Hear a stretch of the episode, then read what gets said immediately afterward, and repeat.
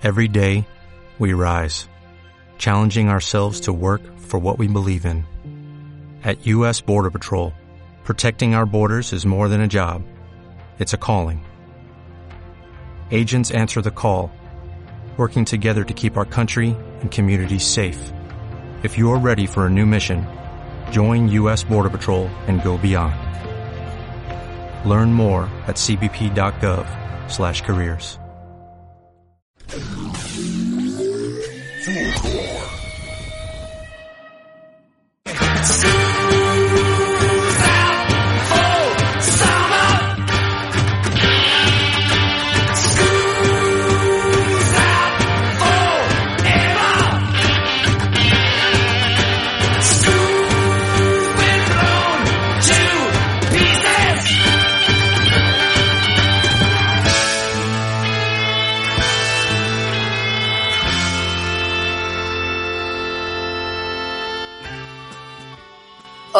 Bienvenidos a un nuevo capítulo, a una nueva entrega de Salga la Pizarra. Soy la profe de Pau y hoy día vamos a continuar con la senda eh, de revisión de eh, un momento cuarentena y clases virtuales, pero vamos a dar otro giro, un giro necesario.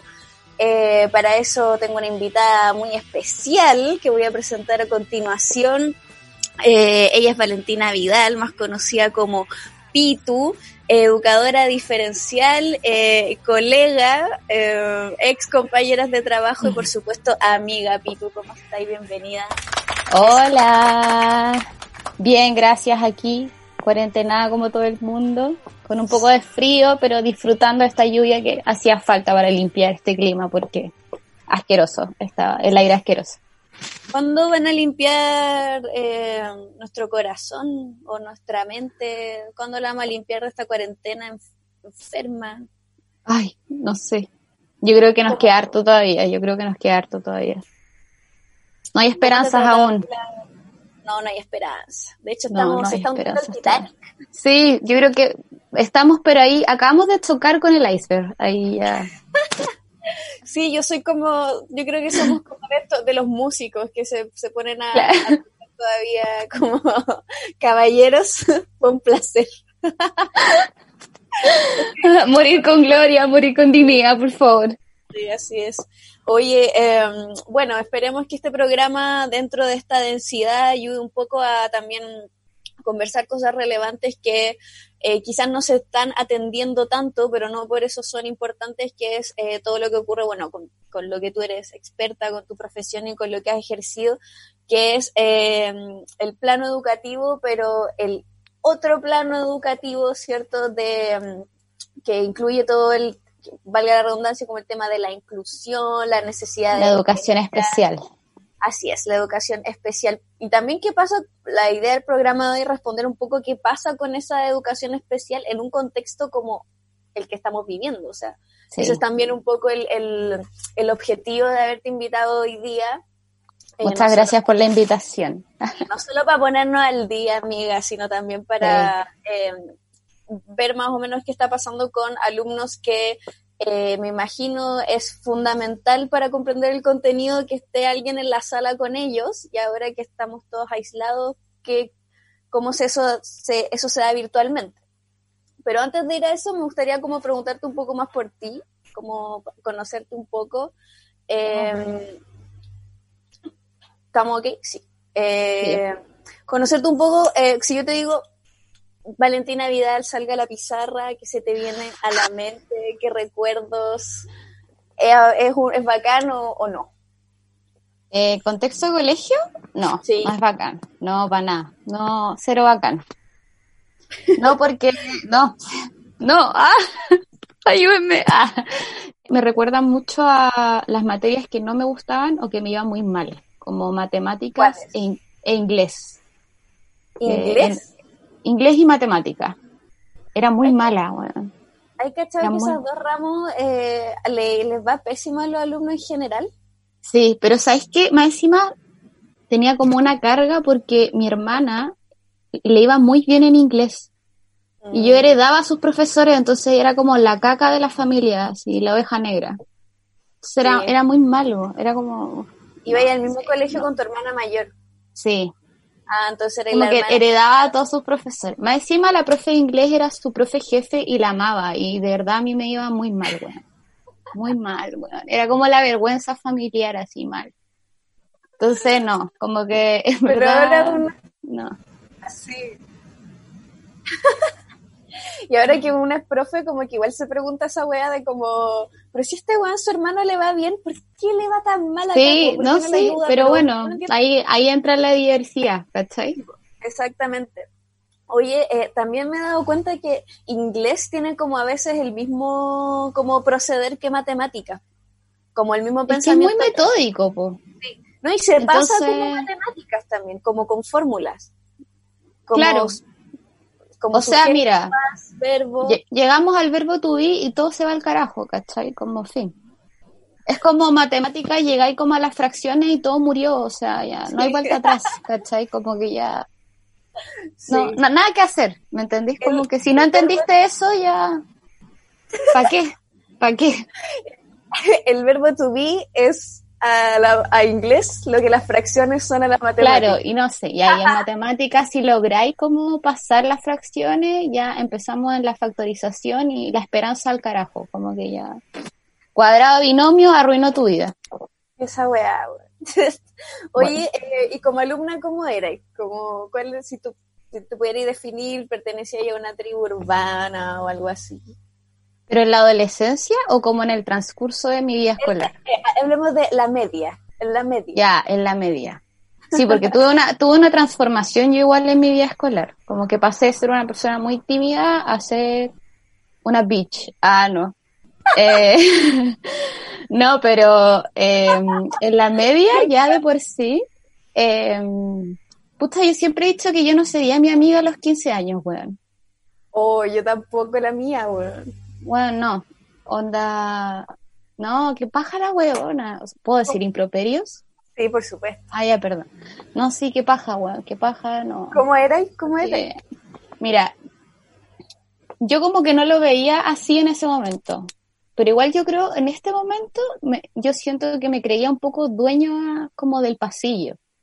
Igual, era como de esas, igual, ¿cachai? Como, Debo como decir aquí, aquí vengo yo. ha cambiado tanto. No ha cambiado tanto. Ah, están mis genes. Ah. no, pero sí, era, pero no sé si como que era mala con el resto, no me considero así, pero sí me creía el cuento, era como, aquí vengo yo, o sea, ¿qué está, sa- qué está pasando?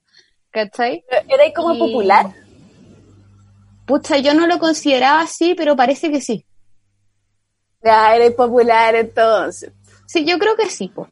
Pero, pero me pasaba un poco que, que sí era como de popular un poco por la vida y como que hablaba mucho con gente de otros cursos. Igual eso ya es más grande. Pero sí Claro. era como de relacionarme con varios cursos y tener como grupitos de amistades en varios cursos y cosas así. Y tenía mis haters también, eh, debo confesarlo. O sea, había gente que claramente me odiaba. O sea, Yo creo que tú me hubierais caído mal. Pucha, yo creo que en, en nue- si no- nos conocimos en la etapa perfecta, yo creo, porque Sí. probablemente no hubiésemos encajado. No, No, no. porque éramos lo opuesto, po. Sí, pero igual sabes que yo era como de esa, era súper invasiva, igual ahora que lo pienso, porque era como de esas que me acercaba a los grupos como, no sé si a propósito para incomodar o efectivamente me llamaba la atención, como que era demasiado sociable. Claro. Entonces, como que iba pululando igual por todos los grupos y como que me gustaba saber como en qué estaba cada grupo y qué hacían y como qué música escuchaban y entonces en general me llevaba bien con la gran parte como de las personas, pero claramente había gente que no me soportaba, o sea, como que me miraba como, "Oh, bueno, ya viene esta huevona, como que la... Que tu personalidad era muy avasalladora y esa weá Sí. como que es, es incómoda. Sí. Con gente que no puede como lidiar con, con ser avasallada. po. Por ejemplo, siempre fui muy detestada por el, el grupo como de las buenas notas. Bueno, me odiaban mucho. Y no porque a mí me fuera bien, no sé, no sé por qué, yo creo que les generaba como un cierto odio como de, deja de interrumpirme en lo que me tengo que concentrar, ¿cachai? Como, como la típica buena que era como, préstame la goma, no. Y era como, "Gua- oh, ¿por qué me odias tanto? Le prestaba goma, lápiz a todo el mundo, yo iba y la buena así, no. Y yo, bueno, No sé, nunca lo entendí, la verdad, pero bueno. Me hiciste acordar de una, de una, una anécdota muy buena que una vez en el colegio estábamos para la cagada porque nadie había puesto atención, ya no me acuerdo en qué materia era, porque tu biología, con una guay que hay más materia que la mierda y nadie, nadie entiende nada. Igual teníamos una prueba, pero para el pico, que entraba toda la materia y nadie de los amigos teníamos nada. Y de repente le pedimos el cuaderno a la materia del curso y lo misma wea, no, no, no. Y de repente en la, en la, clase se lo robamos. Sin que se diera cuenta, se le robamos el cuaderno. Hurto, hurto hurto escolar, ¿cachai? Sí, hurto escolar. y le sacamos el cuaderno a la mochila y cuando íbamos ya a tocar el timbre para salir y cuando íbamos saliendo como que se lo mostramos así de lejos como trofeo, ¿cachai? ah, más encima, así, en la cara, in your face. Bullying, bullying, así como cagaste, cagaste. Y, bueno, y la buena nos salió persiguiendo, salimos del colegio, corrimos cuadra y cuadra y la buena como, pásenme mi cuaderno. Obvio que lloró, ¿no? No, no lloró. Obvio que sí. bueno, nos la persecución terminó en una micro. Nos subimos a la micro y desde la ventana así como, lo siento, como nos tenemos. No, te fuiste, eh, es que fuiste extremista igual, pues, como que ya. Yo no, lo hice, pero era de mi grupo de amigos. Como que bastaba con el hurto. Se fueron muy al extremo igual. Yo, yo, siento. Es obvio que sí, la, esa web es bullying, pero necesitamos la materia, ¿cachai? Yo me fui corriendo. Venganza, venganza. Sí. Bueno, pero igual, así como en conclusión, yo creo que era una persona muy sociable, eh, pero en, en clase en general era como piola. Era como de las que me sentaba como al medio, ¿cachai? Como ni muy adelante ni muy atrás. Entonces como, como que sociabilizaba un poco para todos lados y era bien pajera igual, era como de las que me ponía audífono y me ponía a dormir, ¿cachai? Y cosas así y muy, siempre muy top como de no toquen mis cosas, como mi metro cuadrado y típico que daban vueltas como las mochilas, los estuches de los compañeros, que estaba muy de moda esa wea, ya como que yo llegaba a toda la sala donde daba vuelta, pero mis cosas intactas, era como, weón, como que era, era perra, weón, era perra, ¿cachai? Entonces como que, era como que no, no me toquen mis weas. Me decía en mi curso había una opción. Persona, sí, me decía en mi curso existía el matadero, me encanta que tenga el espacio a contar esta anécdota, lo siento. ¿Qué es esa weá? Ya, eh, en mi curso en la sala habían unos lockers como al final, ¿cachai? Como al lado al final.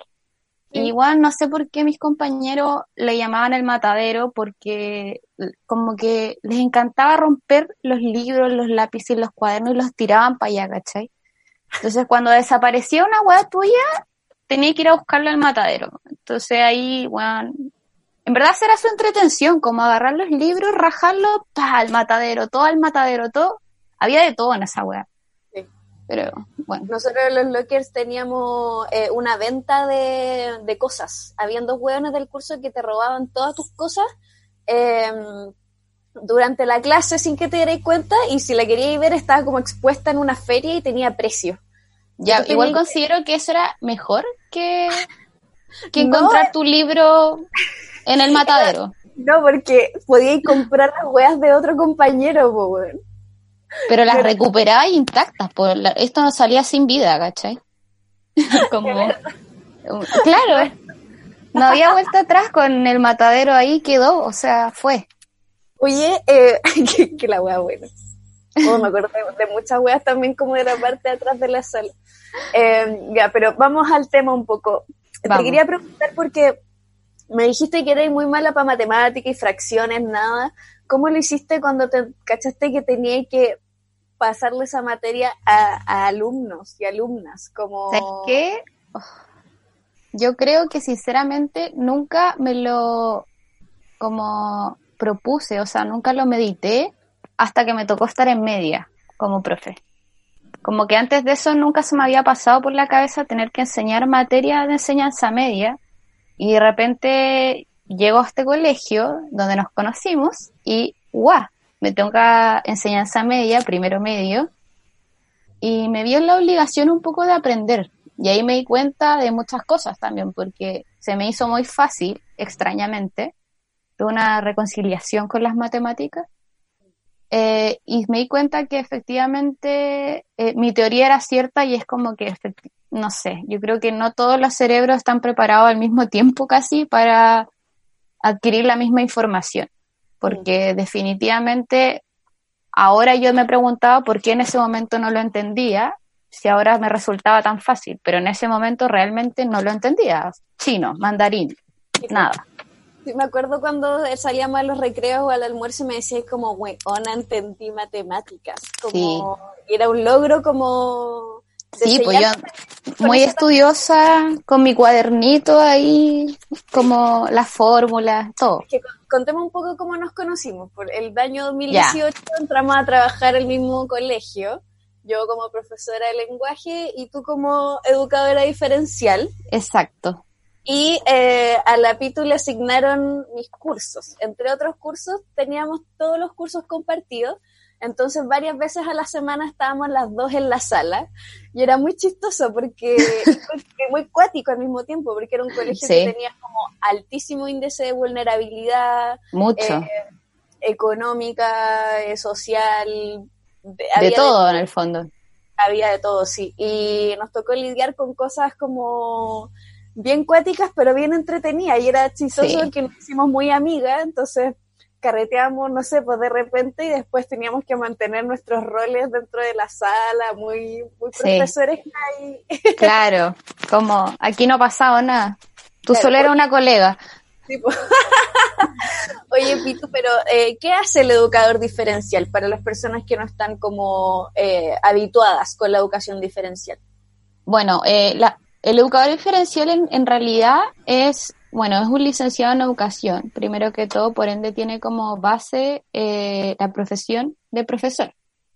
Y eh, es como más que nada un especialista dentro del aula que atiende a las necesidades educativas eh, que tiene el alumnado en general. Claramente está más enfocada a aquellas personas que tienen un diagnóstico como la, de una necesidad educativa transitoria o permanente, pero finalmente igual uno termina trabajando con todas las necesidades de, del curso en general. Es lo que llamamos eh, PIE, ¿no? Claro. Al final... programa de, integración. Programa de integración escolar.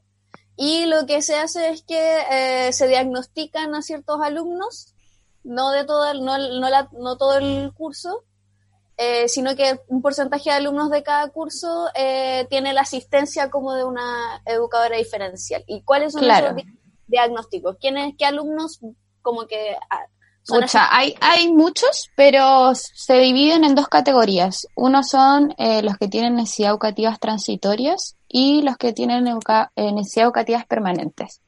Eh, las transitorias, por ejemplo, eh, tienen que ver con todo lo que tiene que ver con problemas de aprendizaje, déficit atencional, eh, que son de alguna manera una necesidad educativa especial que con el apoyo y los recursos como necesarios, ese estudiante en algún momento podría llegar a superar esa necesidad educativa. pero en cambio las necesidades educativas permanentes son las que tienen que un diagnóstico de base, por decirlo así, como el síndrome de Down, la parálisis cerebral, eh, el trastorno del espectro autista, que es una discapacidad que lo van a acompañar durante toda su vida. Claro. Entonces, básicamente tenéis que estar como preparada para necesidades como de, de, todo tipo. Claro. sordera también, ¿no? Sí, pues está... O, ceguera, o ceguera también. Sí, claro, es que están todos los tipos de discapacidad, porque también entran las discapacidades motoras eh, dentro de eso, y las y en algún momento las personas con alguna necesidad como emocional, como un trastorno emocional, también podrían integrar como, de programa. Claro, o por ejemplo, también uno podría acoger a alguien con embarazo adolescente eh, dentro mm. del programa, que requiera de algún apoyo extra en el fondo para poder como eh, seguir en el sistema educativo y no como desertar del mismo por lo que está pasando. Claro. ¿Por qué no todos los colegios tienen pie? ¿Qué o, qué colegios tienen este programa? Bueno, se supone que el pie es una estrategia para las escuelas regulares, eh, como para que puedan responder a las necesidades de las personas en situación eh, de discapacidad. Pero... Eh, Pero los colegios privados generalmente no tienen. Claro. ¿Qué es lo que pasa? Que en el fondo lo que quiere en el fondo el Ministerio de Educación es que eventualmente todos tengan un programa de integración. Pero como las escuelas privadas se rigen como por sus propias leyes, etcétera, decretos no sé, lo que sea, proyecto educativo, eh, no se les puede obligar en el fondo porque no dependen de ningún municipio ni, ni del gobierno como para poder ejercer eh, el quehacer educativo. Y contratar Entonces, un les significa plata, por lo tanto lo que, lo que sucede, y en mi experiencia también, es que en colegios privados los alumnos que tienen necesidades educativas como especiales tienen que depender de la buena voluntad del profe y que les genere claro. y muchas veces una evaluación diferenciada que los profes claro. no tienen, o sea, no tenemos esa, esa capacitación, pues. En ningún plan a hacer evaluaciones diferenciadas. Eso lo hace el educador diferenciado. Sí, pues. Y de hecho muchas veces también pasa que en los colegios privados se busca o, o se le pide, en verdad, a, a las mismas familias como tienen los recursos que le busquen los especialistas por fuera. Eh, entonces al final como que la familia termina pagando lo que el niño necesite, ya sea recursos materiales humanos, que desde mi perspectiva claramente tampoco está bien, pero eso es un poco la realidad de lo que sucede hoy en día. Mm. Según yo, igual se busca a futuro que todos los establecimientos en algún momento lo tengan, pero ahí, ahí vamos. Es que es lo mínimo, porque es como hay que es lo mínimo porque a la escuela debe reconocer que no todos los alumnos eh, como eh, son iguales pues.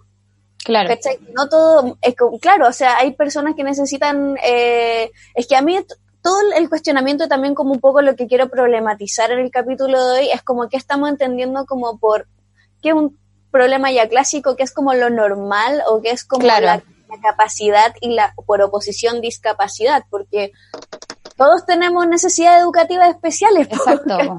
sí, pues todos. Todos los tenemos en realidad.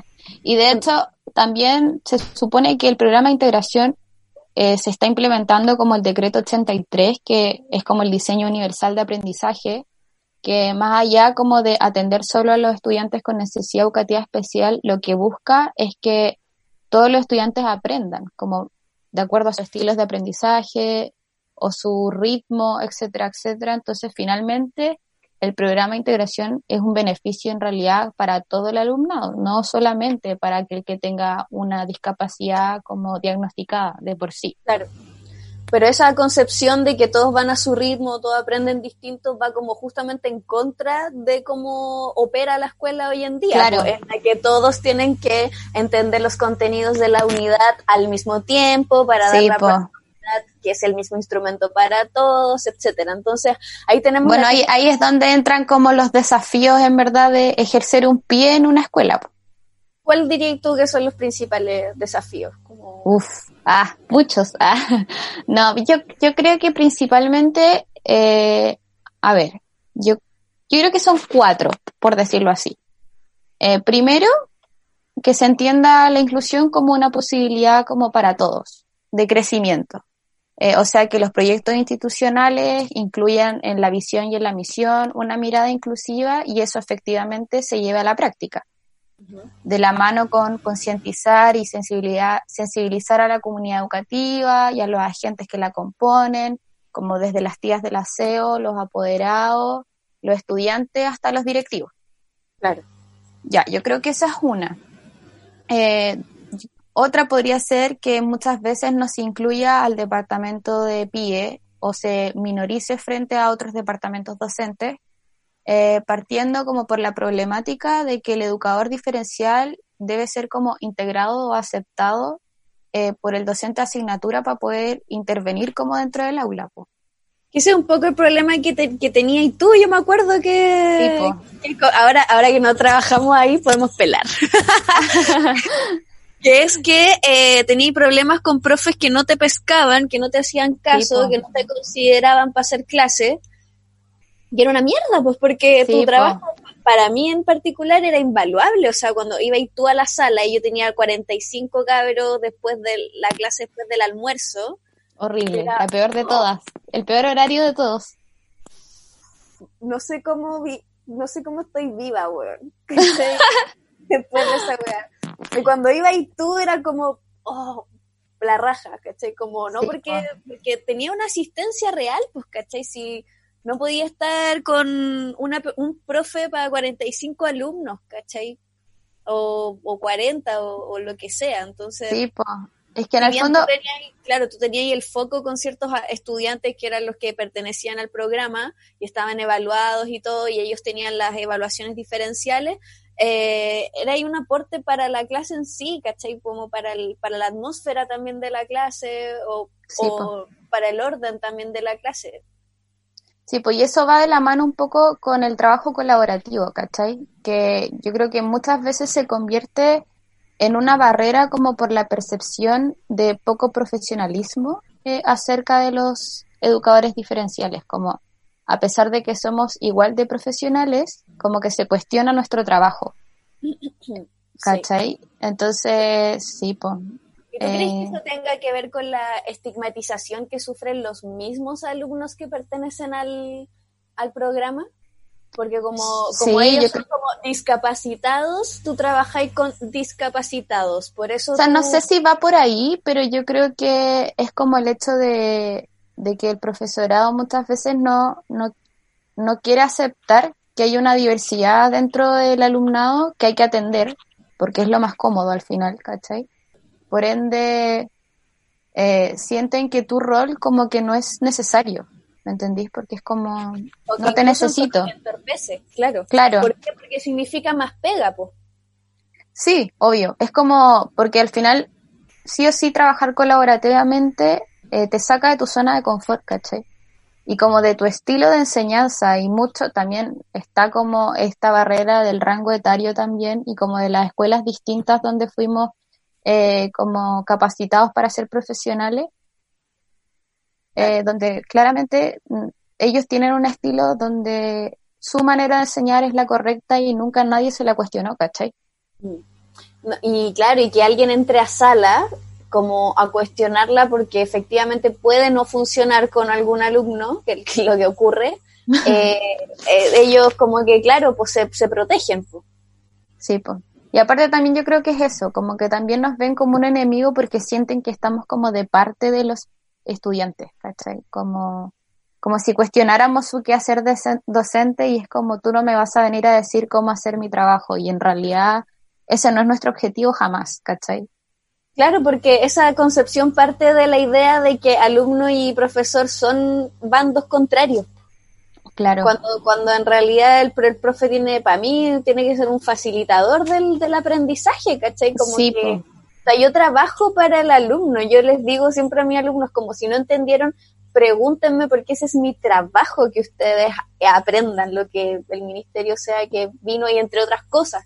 Claro. Entonces, como ellos quedan así como de veras. Es que yo creo que existe como una lejanía que se asume como entre el profesor y el alumno. Y eso también pasa como con la educadora diferencial, que como uno trabaja directamente con los estudiantes, muchas veces te tienen buena también, o quizás más confianza, porque te conocen como más de cerca, más de piel. Y eso yo creo que también genera conflicto con otros docentes, porque te ven como, ah, ella es la que le cae bien y yo no onda, soy el malo de la película. Sí, pues, y eso me hace, me hace acordar mucho de la anécdota de la anotación en el libro. ¿Cuál? ¿De todas? De cuando trabajábamos juntas que un profesor a mí me anotó en el libro de clase. Weón, esta wea, esta wea es inaudita. Yo hasta el día de hoy no lo entiendo. Por, favor, cuéntalo. bueno, eh, yo en el colegio que trabajaba con la Paula, eh, tenía que eh, trabajar con mis estudiantes en distintas asignaturas. Y en una de esas asignaturas, que la voy a decir, ah, eh, en química, había un profesor que en verdad era mayor. Y tenía un estilo de... ¿Cómo le decían? ¿Cómo le decían? ¿Cómo le decían? Doctor Simi. Doctor Simi. Era igual en todo caso. Para que se hagan una idea. Hay que decirlo. Eh, y este profesor tenía que trabajar eh, colaborativamente conmigo por un estudiante que tenía discapacidad intelectual. Y eh, básicamente como que él no entendía lo que era trabajo colaborativo porque lo que él esperaba era que yo todas las clases le mandara material al estudiante para trabajar en sus clases. Como en el fondo, como que él, él me decía que no se podía hacer cargo, entonces yo tenía que enviar el material de todas las clases de química para que el estudiante hiciera algo. Y obviamente yo no estaba de acuerdo con eso, porque para mí no era lo que había que hacer. Entonces le mandaba guías claramente, pero yo lo que esperaba también era que él un poco atendiera a este estudiante y adecuara el contenido también a, que él lo entendiera, no que simplemente hiciera como que no existía en su clase. Claro. Entonces un día se indignó. De hecho, sea de paso, nadie entendía química. No, nada, nadie. O sea, él hacía su clase, se sentaba y, listo. Ya. Sí. Bueno, entonces este estudiante con mayor razón no entendía nada. ¿Estamos hablando del primero C? Primero C, claro. Ya, y, entonces un día el profesor, muy indignado, yo estaba en otro curso, en primero A, estaba haciendo clases de lenguaje con la profesora, y llega el profesor a tocarme la puerta, o sea, a tocar la puerta, y en ese momento yo no sabía que me iba a buscar a mí, pero fue a tocar la puerta. Y yo ya sale la profesora, le pregunta y dice que quiere hablar conmigo. Yo salgo a hablar con él y, y me empezó como a putear, así como, me encima que era gigante y yo mido como un metro cincuenta, entonces era como, onda, y yo como, onda, no, mal. Básicamente un minion. Bueno, un minion. Y él como muy enojado su bigote gigante y su pelo blanco, weón, diciéndome eh, que cómo era posible que yo no le había mandado ninguna guía al estudiante para su clase y que él no tenía por qué hacerlo y bla, bla, bla, y chulero, bla, bla. Ya, a todo esto yo le respondí claramente que no era como mi rol mandarle actividades para todas las clases, porque él también se tenía que involucrar en el aprendizaje del estudiante, etcétera, etcétera. Bueno, él muy indignado se fue y después me enteré, revisando el libro de clases del primero C, que el profesor en la hoja de ese estudiante me había puesto una anotación negativa a mí, a mí, a mí como profesora. Y yo, bueno, no lo podía creer. Yo decía como, bueno, yo creo que eso es lo peor que me ha pasado en la vida. Fuera huevo. Eh, La anotación decía así como eh, educadora no hace su trabajo y no manda material como para el estudiante, no sé, algo así. Y yo quedé como, what the fuck. ¿Y el Simi iba a las reuniones de pie? No. Por eso, pues. O sea, no, pero es que aparte creo que él no tenía, porque eh, este era como un caso excepcional porque el estudiante lo requería en todas sus materias, ¿cachai? Ah, de veras, sí. Pero yo quedé como, what the fuck, o sea, ¿desde cuánto nos anotamos entre profesores? ¿Qué esa weá? Como, ¿de qué me estáis hablando, weón? Y tiene que ver con lo que, lo que estábamos diciendo de inferiorizar o estigmatizar claro. como eh, tu pega, porque trabajáis con como que insisto en el punto, yo creo que es porque trabajáis con alumnos estigmatizados. Y yo creo que no va en que quizás yo era joven ni nada, porque, bueno, siendo sincera, nosotras teníamos casi la misma edad y yo creo que el profesor jamás en su vida se le hubiese ocurrido anotarte en el libro de clases, ¿cachai? Como que... No, pues yo creo que netamente como el rol que yo cumplía, él se sentía como por sobre mí, ¿cachai? Que en el fondo a eso voy con el dudar un poco del profesionalismo como que tenemos. Claro. Y sobre ese punto, ¿tú crees que los estudiantes sienten un mismo efecto? O sea, de por pertenecer al PIE, ellos se ven estigmatizados como que son como de la clase de lentines, como usando una referencia de los Simpson, como... porque, por ejemplo, yo trabajé en otro colegio después, que habían alumnos que eh, me pedían que no les hiciera evaluación diferenciada, la necesitaban, porque eh, se burlaban de ellos por tener esa evaluación o les decían como, gas, estudiar si tú eres el tontito, o te hacen la prueba, la prueba que es más fácil. Claro, yo creo que, yo creo que se da mucho, en realidad, como dentro de la escuela. Pero a eso voy yo con el primer punto, esto de concientizar a la comunidad educativa y no sé qué. Creo que si eso se diera efectivamente, se hiciera de manera correcta, estas cosas no pasarían. Mm. ¿Cachai? Eh, pero yo creo que sí, sí se etiqueta mucho a los estudiantes eh, que pertenecen al programa y así también como se etiqueta, o sea, yo creo que es como una cadena, ¿cachai? Es jerárquico, como que si a nosotros nos etiquetan, nos van a etiquetar a los estudiantes con los que trabajamos, etcétera, etcétera. y de pues, hecho se da, se da al revés también, muchas veces incluso los estudiantes tienen como la duda de si tú eres profesora o no. Y yo creo que esto también se da como por eh, el trato que hay o por la poca valorización del trabajo, etcétera, etcétera. Claro, y también porque es que el sistema escolar no, no, no conoce de personas que estén para prestar ayuda desde otra vereda que no sea como la academicista. Claro como de la vereda como más emocional, o sea, si tenéis cuea que te toque una profe amorosa que te entienda bacán. Sí, sí pero qué suerte, te sacaste el kino, weón. Por eso, pero que hayan profesionales como que, que su trabajo sea como aportar desde, desde esa vereda al proyecto educativo a la escuela como que no le resuena porque no sucede, pues, ¿caché? Entonces, claro. y a mí sobre eso también hay, a mí me, me hace ruido un poco a veces el concepto como de inclusión, porque siento que es como muy unidireccional, como que nosotros los normales tenemos que aceptar a los que no están dentro de esta normalidad.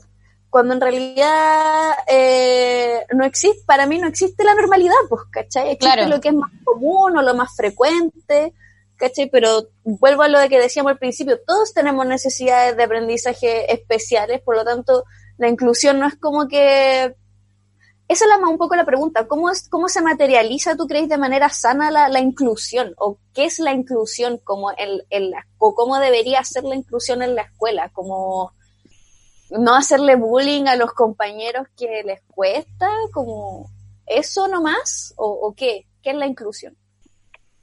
No, yo creo que va realmente en entender que existe la diversidad como tal, ¿cachai?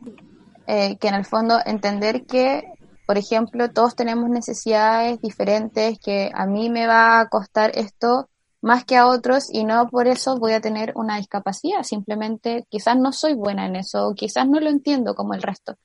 Creo que si empezáramos a entender y dejar de normalizar en el fondo, que todos somos distintos y todos tenemos necesidades diferentes y capacidades distintas también, como la inclusión sería algo mucho más eh, como llevadero y parte como de la vida diaria, como que quizás ni siquiera hablaríamos tanto de eso como un concepto que hay que alcanzar. Eh, creo que efectivamente pasa mucho que también creo que erróneamente hablamos, no, no entendemos muy bien tampoco la diferencia entre integrar e incluir, ¿cachai? Cuando en verdad son cosas completamente distintas, porque cuando yo integro a alguien, yo en el fondo es como ya te integro, pero sé que estás ahí y no hago nada contigo, ¿cachai? Es como, yo creo que generalmente es lo que sucede. ¿cachai? Y, que y eso se confunde como la inclusión, pues. Y no es así, ¿cachai? Porque incluir en verdad es hacer parte de, pero hacerlo parte como de una manera, de una forma holística, ¿cachai? Como en todo lo que conlleva hacer parte. O sea, incluirlo y eso significa dejar de mirarlo desde sus diferencias, sino como como una persona común y corriente, como desde sus capacidades y de dónde puede hacer cosas y desde dónde puede aprender, ¿cachai? Y no como a ah, te falta, no sé, un ojo, ¿me entendís? Como a lo que voy yo es que en el fondo integrar es simplemente como si te hago un espacio, pero no hago nada contigo. En el fondo estás ahí y qué buena persona soy, te integro y ahí te dejo. Pero incluir de verdad es como hacerlo parte de también, ¿cachai? Qué buena la, precisión como en, los conceptos, porque yo pensaba que incluir era como lo que estáis hablando que es integrar. Claro. por eso me sonaba como que no era suficiente y necesitaba como otro concepto, porque efectivamente no, lo que sucede como en términos de, integración es como ya no molesten al compañero que, es distinto y sería todo. Claro pero no, aún así tiene que ver con los estatus, ¿cachai? Esa persona no está en el estatus del resto de los compañeros que están como esta, de esta, de esta normalidad. Y Oye, ¿sabes qué? Me acabo de dar cuenta que nunca respondí la, la, pregunta de los desafíos. Como que nos fuimos por las ramas y ahí quedó. Sí, pues dijiste que habían cuatro desafíos. Sí, pues dije dos y nos fuimos por las ramas. Ya, vamos. Mira, voy a retomar y hacerlo, voy a hacerlo corto. Ah. Siempre nos vamos por las ramas nosotros. sí. Bueno, eh, habíamos quedado en el tema de minorizar el trabajo. Y bueno, tercero, yo creo que responder a los desafíos de poder contar con los tiempos necesarios para poder responder a todas las necesidades educativas de cada estudiante, eh, responder a los proyectos del establecimiento, al método de enseñanza de cada docente, eh, de cada asignatura, como porque lo que hablamos, cada uno tiene su método de enseñanza y antes no existía la palabra diversificación, ¿qué es eso? Entonces cada uno era experto en su área y nadie te cuestionaba tu metodología. Eh, entonces, como yo decía, muchas veces eso cae como en un juego de egos por parte del profesorado que es muy difícil combatir. Y yo creo que por último, eh, el enfoque del papeleo que tiene por detrás, como eh, los formularios, los informes, etcétera, etcétera, que muchas veces se interpone en el quehacer educativo. Exactamente. Me acuerdo mucho que a veces no iba a ir a la sala porque tenía que llenar mil informes y hacer mil test y, y yo te necesitaba ahí. Sí, es complejo porque claramente uno en verdad eh, hace mucho más en la práctica. Entonces el papeleo muchas veces eh, entorpece todo como el trabajo que uno realmente debería estar haciendo, que es como con los estudiantes en sala, ¿cachai? Sí, y sabéis que una de las cosas que yo estuve investigando también es que justamente eh, para la educación diferencial da en un punto es el tema burocrático muy eh, entorpecedor, bueno, en general en la educación, los profes también tenemos mucha burocracia, pero en el caso de que tú estás, además de educando, estás eh, diagnosticando también a través de test, quienes van a ser los alumnos como, eh, incluido en el programa. Em, me pasa también como que siento sospechas sobre que tiendo a pensar que a veces se patologiza mucho la infancia o la adolescencia. Es decir, que algún proceso que esté atravesando él o la alumna se tiende a clasificar como un trastorno trastorno, como una condición, ¿cachai? Entonces, como, yo no sé qué pensáis tú, por ejemplo, ya hablemos de un, clásico de clásicos, del déficit atencional, como yo personalmente, bueno, no lo, no lo sufro, así que también estoy hablando un poco de la ignorancia, pero de lo que he investigado según mi experiencia, yo tiendo a dudar un poco de su existencia. yo creo que muchos dudan de su existencia. Porque me pasa como lo que, volviendo a lo que decía al principio, como tú reconociste que ahora, eh, a tus 22 años, podías hacer, eh, podías entender lo que antes en tu etapa escolar no en matemáticas, ¿cachai? Claro. Y podría haber venido alguien perfectamente a patologizar ese fenómeno y decir como no, sabes que Valentina, tú tienes eh, déficit atencional. Por eso ¿Qué me, pasó? ¿Qué me pasó? Po? Eh, en la universidad, de hecho. Onda, por mis mismas profesoras de carrera, en algún momento fui diagnosticada con déficit atencional. ¿Y, cómo, y, eso golpea muy heavy en como en, los procesos no solo de aprendizaje, sino de socialización, autoestima, identidad de los alumnos. Claro. Entonces, eh, me pasa a veces que, claro, como que toda esta burocracia y este aparataje para validar que los alumnos efectivamente tienen una necesidad educativa especial, a veces como que se pasa de la línea y terminamos encontrando patologías en todos los comportamientos que son propios de la diversidad, que son propios de la adolescencia, que son propios de vivir en un sistema como el que vivimos, ¿cachai? O sea, no es normal, ya que hablamos de normalidad, como aguantar estoicamente todo lo que sucede en el mundo, ¿cachai? Siendo un, un adolescente. Entonces, claro. No sé qué opinas tú también como de, eso. Yo creo que es un problema que está como en la sociedad, o sea, que tiene que ver con los estándares. En el fondo los encontramos mucho como en la, en la literatura también donde nos instruimos, como lo que debieses conseguir a cierta edad o las mismas expectativas que hay en torno como a un infante y su desarrollo como tal, ¿cachai? Ahí es donde yo creo que caemos un poco como en la en la patologización porque no respetamos como ni ritmos ni estilos y no estamos conscientes de que existe como contextos diversos, experiencias personales, etcétera, que influyen claramente. Y como que eso claramente no, nos lleva a una poca inclusión, a la discriminación. Eh, y yo creo que eso se puede ver específicamente en, en el déficit atencional, como porque no cumplen con lo normado, pero en realidad son niños, como que son inquietos, exploran a través del juego, eh, etcétera, etcétera, ¿cachai? pero un adulto hipernormal aguanta seis horas sentado escuchando cosas. Claro, o sea, obviamente igual hay niños que tú sabes que su inquietud ya se sale un poco como de la norma, ¿cachai? Como que les falta poco para escalar paredes casi. Pero en el fondo, como que ahí es justificable, pero yo, yo creo que hoy en día se cae mucho en, en que no se, no, no se queda sentado y tiene déficit atencional o cosas así. Igual yo creo que por otro lado, eh, es porque a los docentes se les, exige, se le exige mucha cobertura curricular. Entonces, cuando un curso no va al ritmo que espera o lo están o lo que está solicitando, tiende a pensar que los estudiantes que están mal o son más lentos como que le estorban poder progresar en su quehacer educativo. ¿Cachai? Entonces ahí comienza como toda esta mezcolanza de cosas sobre el sobrediagnóstico y que también se ocupa muchas veces como una justificación. Entonces se forma como un círculo vicioso de me exigen a mí y no me entienden, yo le exijo al resto y no los entiendo y como que es un traspaso de frustraciones Claro, eh, y nuestra misión, yo siento como adulto, es como un poco frenar eh, esto y ser más respetuosos con el aprendizaje y la salud mental, en verdad, como que siento que eso lo dejamos muy del lado también. Pero también es difícil para un profe que eh, tiene toda esa intención, supongamos, pero se le, ve se le exige desde arriba, claro.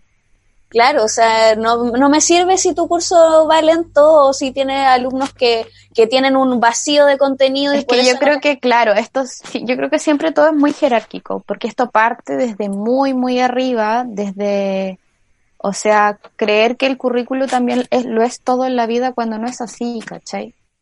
Eh, entonces, por ejemplo, también yo creo que el problema está en que cuando nos quedamos como en el diagnóstico de un niño, lamentablemente dejamos de lado como sus capacidades, ¿cachai? Y nos enfocamos como en su discapacidad, como cuando no deberíamos trabajar desde ahí, en verdad. Porque en realidad, eh, muchas veces yo siento que el, contexto agudiza la necesidad educativa especial eh, porque no está preparado como para lo diferente.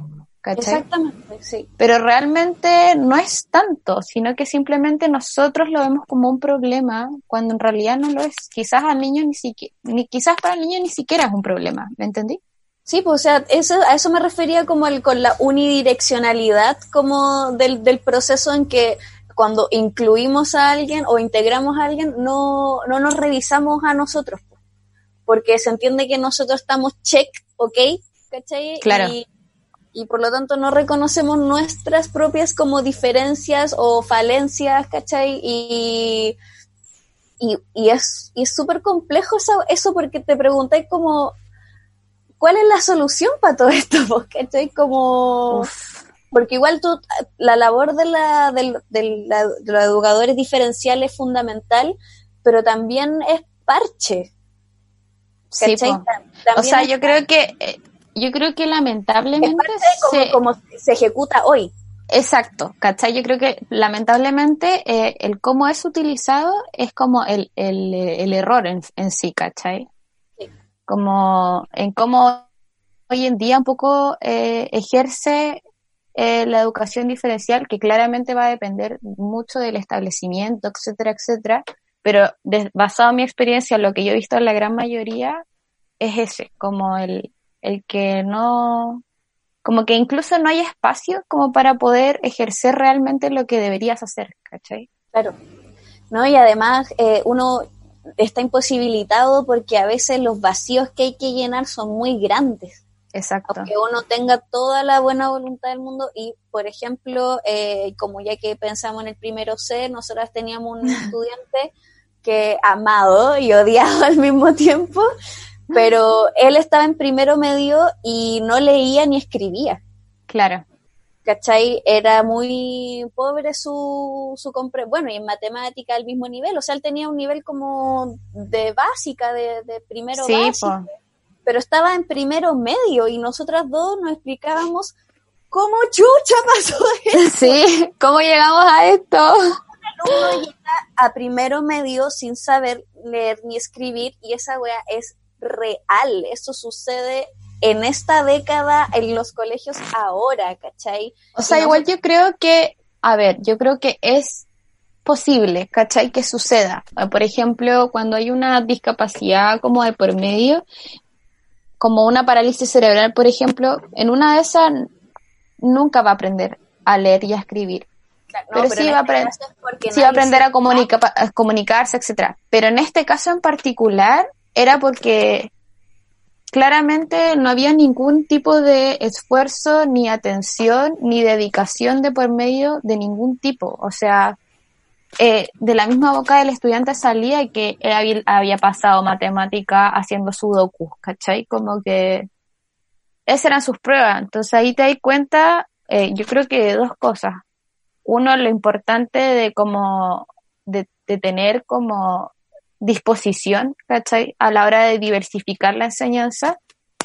Y dos, que muchas veces eh, el profesorado en verdad no está listo para atender este tipo de cosas que pasan en su aula, ¿cachai? Como que no, nadie le enseñó, nadie, nada.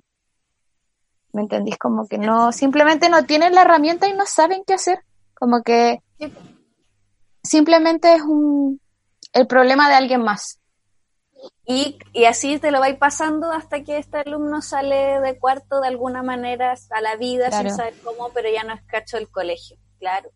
A mí me pasó que eh, muchas veces como la adaptación de pruebas a, de evaluaciones a, a evaluación diferencial era, por ejemplo, sacándole un ítem a la prueba o simplificando el contenido que que puede que sea efectivo y ayuda al alumno, pero yo no sé en qué medida, ¿cachai? Claro. ¿No? Y nadie me capacita, entonces hay muchas cosas que, que se, se conjugan de manera instintiva en la sala y está bien, pero no este tipo de cosas, ¿cachai? Porque que, que yo creo que va un poco de la mano de lo que conversábamos como al inicio, o sea, de que de hablar realmente de inclusión, hablamos cuando el establecimiento y toda la comunidad educativa eh, eh, está como, es parte de, y para eso tú tienes que concientizar, sensibilizar, capacitar incluso, ¿cachai? Porque, ¿qué es lo que pasa? Que también hay muchos establecimientos que adoptan el programa de integración y no, no cuentan con los especialistas suficientes, eh, no capacitan a sus profesores, eh, entonces al final como que hacen todo al revés. Y el, el problema de ir aprendiendo sobre la marcha es que al final el único perjudicado siempre va a ser el estudiante. Exactamente, ¿no? Y además también eh, todos los procesos sociales que se conjugan en eso, porque hay que concientizar y sensibilizar, pero esa sensibilización no tiene que ser desde la lástima, por ejemplo. Claro, obviamente no como del pobrecito, hay que hacerle todo, que muchas veces también los profesores un poco se quejan de eso, como, ah, es que tú le das la respuesta, y es como, no, obvio que yo no busco eso, simplemente adapto las cosas a sus capacidades y a lo que actualmente es capaz de hacer, y obviamente siempre tiene que haber un desafío de por medio, ¿cachai? No es como darle todo en bandeja, pero claramente si no tiene una base al igual que sus compañeros, ¿cómo le voy a exigir lo mismo? O sea, es muy descabellado creer eh, que en el fondo va a responder de la manera que yo busco o que tú buscas si no tiene los conocimientos básicos. Y ahí abrimos otra pregunta que es muy recurrente en este programa, que es uno, ¿cuál es el rol de la escuela? Y dos, ¿qué es aprender también? Como... Claro. pero esas preguntas las vamos a dejar para la casa. Porque eh, quiero eh, cerrar un poco con llevando esta, esta, esta, misma conversación al plano como actual. ¿Ya? ¿Qué has observado tú de tu experiencia o cómo has desarrollado tu trabajo en un plano de clase virtual? Si ya en la clase presencial eh, el programa de el programa de educación diferencial o tu pega tiene muchos desafíos y, y como tú decías es como muy de piel o muy cercano u otra estrategia, cómo, cómo se desarrolla eso en lo virtual, porque claro, yo tengo alumnos que, que el mayor problema es como que tengan mala conexión a internet. Claro. Pero, ¿cómo desarrollo una clase con un alumno no vidente o sordo, cachai? Bueno, yo creo que es difícil adaptarse a esta nueva realidad donde los docentes están en una pantalla o muchas veces solo están en una guía. Eh, como que desde ahí ya es diferente y complejo para todos, yo creo. Entonces, para un estudiante con una necesidad educativa, más aún, como que donde la gran mayoría necesita mediación y tienen periodos de atención y concentración muy acotados, ¿cachai?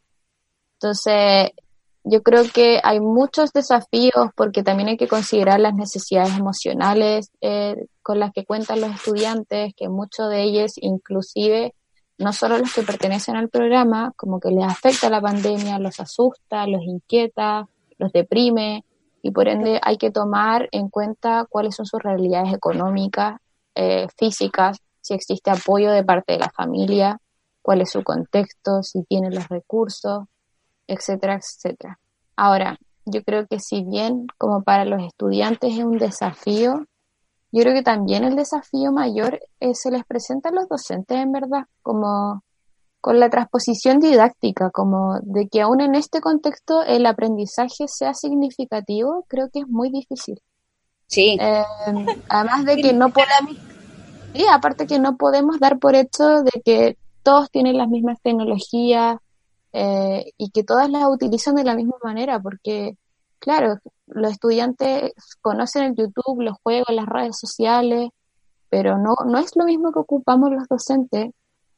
Y ahí también se presenta un desafío de que es un poco lidiar y alinear, yo creo, como esta, esta brecha etaria donde los docentes también se ven en la obligación de actualizarse y que, y que los estudiantes también aprendan herramientas básicas como Word, ¿cachai? Que creo que hay muchos que realmente no saben ocuparlo y probablemente no saben que existe. Claro, porque nacieron en otra época, entonces se mueven de una manera distinta. Entonces yo creo que no es solamente un desafío para los estudiantes con alguna necesidad educativa especial, sino que para todos es un desafío como tal. Pero ante ese escenario, igual tú crees que es posible una educación eh, diferencial virtual. O sea, yo creo que se complejiza eh, por el tema de la mediación más que nada, como el que la educación diferencial es muy piel a piel, es muy de estar ahí con el estudiante, como de ver cómo lo hace, de, de guiar, ¿cachai? Eh, creo que sí se puede lograr, pero creo que claramente es, es complejo. O sea, dificultan como actualmente cómo están las cosas el poder hacerlo, porque también es súper individualizado, entonces significaría como de alguna manera eh, dividir mi día en apoyar a todos los estudiantes con los que tengo que trabajar y hacer como Zoom, eh, con cada uno de ellos darle una hora al día como ya veamos qué tareas tienes que hacer, en qué te puedo ayudar y también es súper poco realista, como que... Hay harto que hacer. sí. Sí, bueno, más allá de, eh, los desafíos de la educación diferencial y como todo lo que tenemos que hacer como sociedad para que para que esto resulte de alguna forma, no solo por, por todos y por todas, como no solamente por las personas como beneficiadas por el programa o por, por los alumnos, sino que también por, por nuestra integridad personal que estamos entendiendo por diversidad, como qué elementos de, de mi ser requirieron quizás alguna vez alguien que me ayudara. Como que, yo siempre he dicho, ojalá hubiese existido en mi época pienso exactamente lo mismo, ¿cachai? Entonces, eh, yo en realidad no tengo más que hacer que, que, aplaudir a la psicopedagoga, a las educadoras diferenciales, que además generalmente es un trabajo femenino. Sí, posee harto. ¿Cachai? Y eso tampoco es coincidencia. Así que con... Me saco el sombrero, colega. Ah. y con eso me gustaría eh, terminar el programa hoy día eh, preguntándote por alguna reflexión final, algo que te gustaría estar, un mensaje a, ti. Ay, eh, primero, ah, quiero decir que yo creo que para poder cambiar esta cultura un poco de normalización que tenemos, también tendríamos que dejar de tener un sistema que busca transformar a la gente como en mano de obra, como que todos seamos exactamente lo mismo, sino que deberíamos tener un sistema que crea que el aprendizaje realmente en todas sus formas y formatos es un derecho, ¿cachai? y una herramienta como para desarrollarse como un ser humano completo y que se pueda aportar como desde esa diferencia y no desde una normalización. Eh, yo creo que esa es como, por lo menos para mí, eh, lo que debería suceder. Por eso creo que a nivel país estamos muy lejos de la inclusión. Hemos avanzado, sí, pero creo que falta mucho todavía porque significa eh, romper todo un sistema que está muy armado y pero que lo vamos a lograr. sí, lo vamos a lograr. Y eh, tenéis mucha razón, la, la normatividad eh, inherentemente parece tener la exclusión, parece ser... sí. sí, porque en el fondo estamos como... Existe. En el fondo yo creo que todos creemos que existe un patrón correcto cuando no es así. ¿cachai? Como realmente hemos generado una cultura y hemos caído una cultura de, generar etiquetas, y no solamente en lo educativo, o sea, lo vemos con los patrones de belleza, etcétera, etcétera, eh, que realmente es como un poco eh, como lo cómodo, ¿cachai? Porque es lo que se puede abarcar, porque es lo que uno sabe cómo eh, trabajar, pero yo creo que yo creo que la diversidad es riqueza y es algo que estamos perdiendo y que no se valora.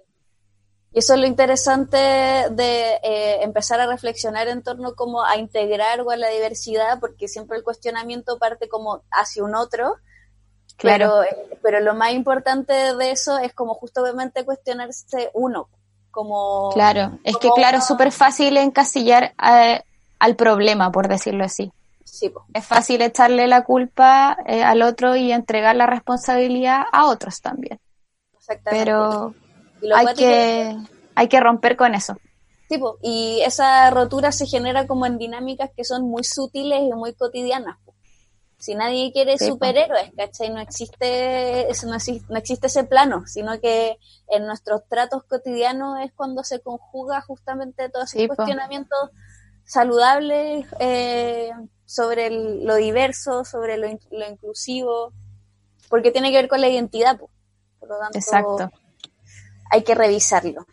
Bueno, Pitu, te agradezco mucho la conversación. Ah, muchas gracias por la invitación para hablar de este tema. necesario. Eh, teníamos pendiente un capítulo de eh, otras pedagogías.